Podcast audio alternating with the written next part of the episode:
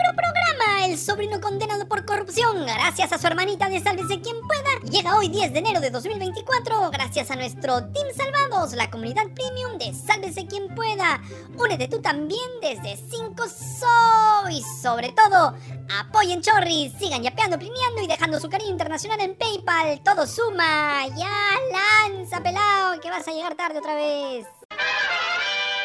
Ayer, Ecuador vivió una jornada de violencia desatada por bandas organizadas vinculadas al narcotráfico, que puso a prueba la respuesta del Estado ecuatoriano frente a la violencia, que ha alcanzado niveles nunca antes vistos en ese país, y que por supuesto deberíamos prestarle mucha atención porque lo que ha venido pasando en el vecino país se parece mucho a la realidad del Perú. Ayer el presidente de Ecuador, Daniel Loboa, declaró un conflicto armado interno en el país, luego de la irrupción en vivo de un comando armado en el canal de televisión TC Televisión en Guayaquil.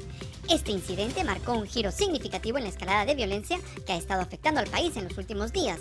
La toma del canal por parte de un grupo armado se transmitió a nivel nacional y dejó al descubierto la gravedad de la situación, llevando al mandatario a tomar medidas extraordinarias para enfrentar la creciente violencia. Se registraron además saqueos y otros ilícitos en diferentes zonas del país, como en la capital Quito. Según la prensa, al menos 10 personas han muerto en las últimas horas por el estallido de violencia. Pero también hay que precisar que tras la toma de TC Televisión se generó un escenario de nerviosismo y caos en diversas zonas del país. Se registraron cierres de locales, evacuación de instituciones públicas y universidades, así como momentos de alarma en centros de salud. En videos compartidos en redes sociales se observa a estudiantes evacuando con desesperación universidades como la de Guayaquil. Aunque se mencionaba la posibilidad de ingreso de antisociales, la policía descartó esta información atribuyendo la situación al pánico de los universitarios. Además, se han intensificado las medidas de seguridad en hospitales ante alertas de intentos de irrupciones de delincuentes. La situación llevó al cierre de actividades en el terminal terrestre de Guayaquil y otros centros comerciales en diversas ciudades. Instituciones públicas como la Asamblea Nacional y la Fiscalía General suspendieron sus actividades como medida preventiva. El gobierno de Novoa le ha declarado la guerra a 22 grupos de delincuencia organizada, otorgando a las Fuerzas Armadas la orden de ejecutar operaciones para neutralizar estas organizaciones identificadas como terroristas. Bajo el reconocimiento de un conflicto armado interno, los militares pueden emplear armamento y munición letal, respaldados por el derecho internacional humanitario. En el Perú, los extremistas de la derecha más bruta deben haber sufrido de incontinencia estomacal tras conocer que los ataques de organizaciones criminales y hasta terroristas se enfrentan también a través de la declaración del conflicto armado interno. Con esta medida, los 47.000 militares en servicio activo del Ejército, Marina y Aviación del Ecuador pueden utilizar sus armas en defensa propia y de terceros, respaldados también por la Ley de Uso Legítimo de la Fuerza. La policía actuará como fuerza auxiliar y complementaria, compartiendo información de inteligencia para las operaciones de seguridad interna. Cabe precisar que la policía recuperó el control del canal de televisión, liberó a los periodistas y trabajadores que estaban secuestrados y detuvo a los delincuentes. Todo sin hacer un solo disparo y sin dejar ninguna víctima. Tras el ataque al canal TC de televisión, hubo un hecho que llamó la atención. Y es que entre las armas encontradas a los delincuentes se recuperó una granada con la insignia de las Fuerzas Armadas del Perú. ¿Cómo llegó hasta ahí? Esa respuesta la tendría que proporcionar el gobierno peruano, pero conocida su incapacidad, probablemente demore en dar una explicación o tal vez nunca se sepa. Medios ecuatorianos señalan que el reporte de armas peruanas utilizadas en Ecuador no es un hecho aislado y ha sido un tema de preocupación desde el año 2022. Grupos armados ecuatorianos han estado obteniendo armas ilegalmente, incluyendo municiones de calibre 5.56 procedentes del Perú. Este flujo ilícito de armamento ha alimentado la violencia y plantea interrogantes sobre la seguridad en la región. La investigación se llevará a cabo para determinar cómo estas armas ingresaron al país y su conexión con actividades delictivas transfronterizas. Uno de los hechos que ha influido en esta ola de violencia en el país norteño es la fuga de José Adolfo Macías, alias Fito, el criminal más peligroso de Ecuador que escapó de la cárcel regional de Guayaquil con otras cuatro personas que son parte de su círculo de seguridad. Las autoridades encargadas del control de la cárcel se dieron cuenta por un operativo de control de armas y objetos prohibidos que realizó la policía y las Fuerzas Armadas la mañana del domingo, al encontrar la celda de Fito decorada con su imagen vacía. Pero, ¿qué ha tenido que ocurrir para que el Ecuador pasara de ser uno de los países más seguros de la región en la década pasada a registrar unos índices de violencia sin precedentes en su historia? El año pasado, Ecuador registró un récord histórico de homicidios con más de 7.800 casos y se ha convertido en un importante centro regional de narcotráfico. Las bandas criminales como los choneros, lobos, lagartos y tiguerones tienen vínculos con cárteles de droga de México y Colombia. La penetración de estas organizaciones en diversos sectores de la sociedad y la política, así como la corrupción, han contribuido al desafío que ahora enfrenta ese país. ¿Se te hace conocida la historia? ¿Acaso no se sabe que en el Perú la política, los partidos y algunos de sus representantes han sido penetrados por el narcotráfico y otras actividades ilícitas como la minería ilegal y el tráfico de madera? Actividades que se han visto favorecidas por los recientes proyectos aprobados por este Congreso, con el silencio cómplice del gobierno de Dina y Alberto. En el año 2023, según el Índice de Paz Global, que mide la seguridad y la paz de las naciones basándose en varios factores como el nivel de conflictos, el gasto militar, las relaciones con los países vecinos, el respeto por los derechos humanos, entre otros, el Perú se encuentra en el puesto 103, junto con Guatemala y Togo, un estudio de opinión realizada por CID Latinoamérica, parte del grupo CID Gallup, reveló el año pasado que en 12 de los 13 países latinoamericanos encuestados, incluido el Perú, se percibe un aumento en la delincuencia. En el caso del Perú, 4 de cada 5 personas cree que la criminalidad ha crecido. Consultada por el comercio, la directora regional de CID Latinoamérica, Ana Patricia Alfonso, atribuyó este aumento en el sentimiento de inseguridad a la falta de capacidad de los gobiernos de la región. Según una encuesta del Instituto de Estudios Peruanos, los niveles de preocupación por la posibilidad de ser víctimas de delincuentes ha aumentado especialmente en Lima Metropolitana y otras áreas urbanas de bajos ingresos.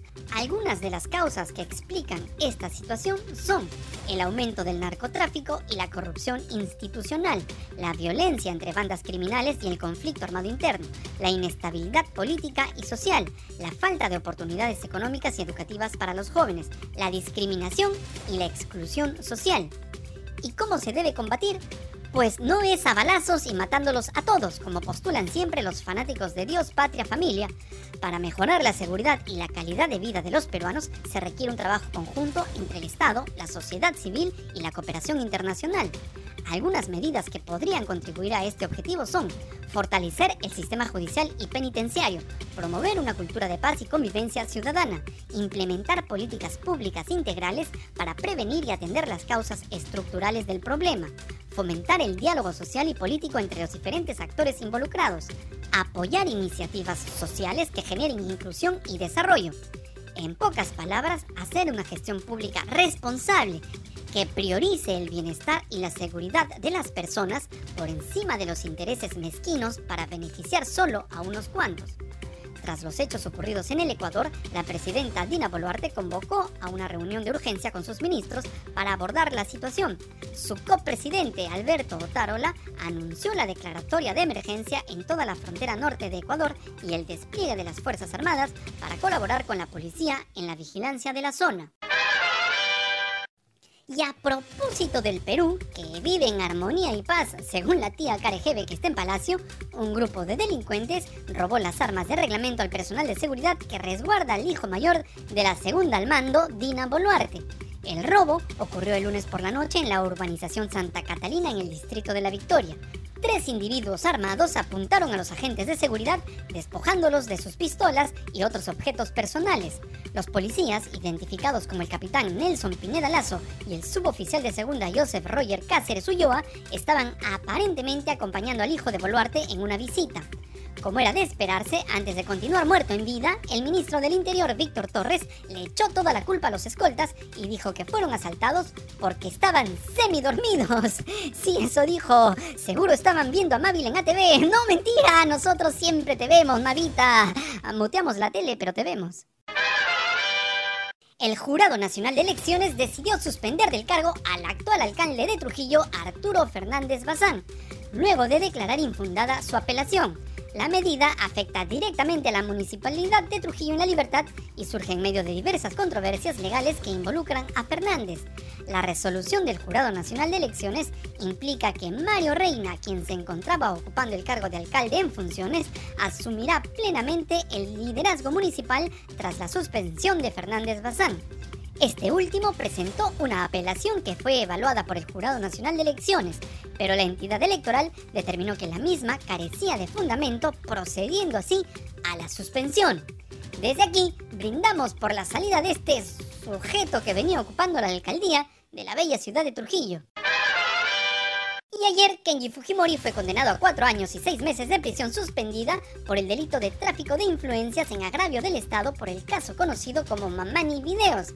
Es decir, el hermanito de Keiko no cumplirá su pena recluido en una celda, pero deberá respetar una serie de reglas de conducta. ¿Cómo olvidar cuando Kenji le dijo a su hermanita Keiko, aquí tienes mi cabeza en bandeja de plata?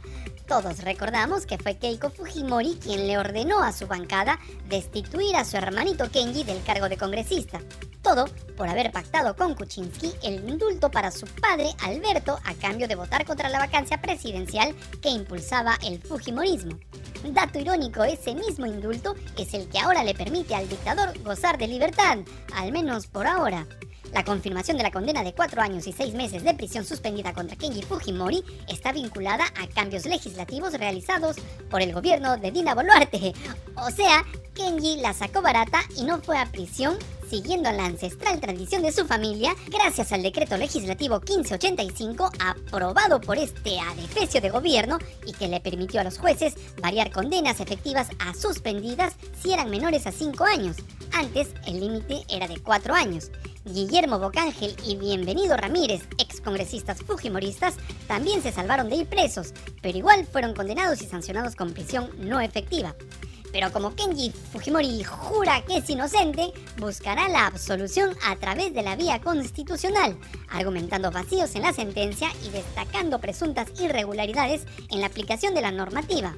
Aunque el decreto 1585 le permitió a Kenji evitar la cárcel, su defensa apunta a demostrar su inocencia y obtener una absolución total.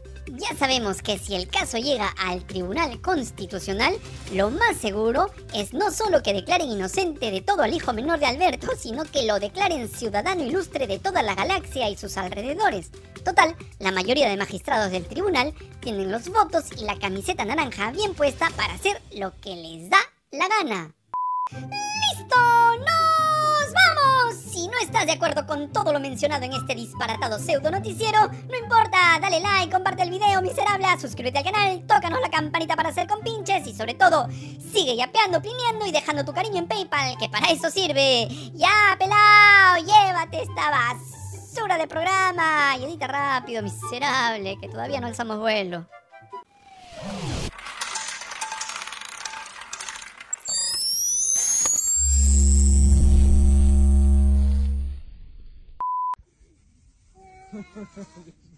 Look at that big mud streak. Oh my god.